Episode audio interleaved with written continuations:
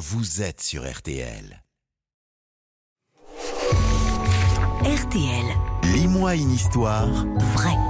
C'est tout l'été sur RTL, c'est en partenariat avec Gallimard Jeunesse. Une histoire pour nous aider à mieux connaître un personnage, un objet iconique, un monument. Et ce matin, Laurent Marsic, l'invention du phonographe et l'incroyable vie de son inventeur. Thomas Edison.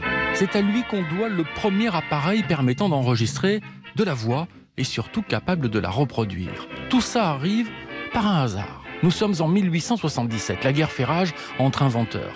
Et c'est à qui trouvera l'astuce, le truc en plus qui fera de lui une gloire, une gloire riche bien sûr. Thomas Edison est un Américain curieux de tout et surtout qui déborde d'idées. À l'époque, pour communiquer entre deux personnes, il existait une toute nouvelle invention, le téléphone.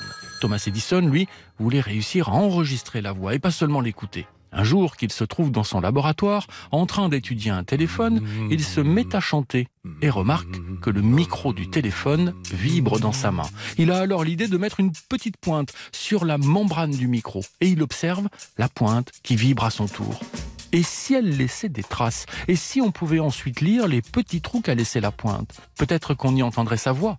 Voilà comment il va inventer un appareil capable à la fois d'enregistrer la voix, mais mieux la restituer. Le phonographe, du grec phoné, la voix, et graphène, écrire, la voix écrite.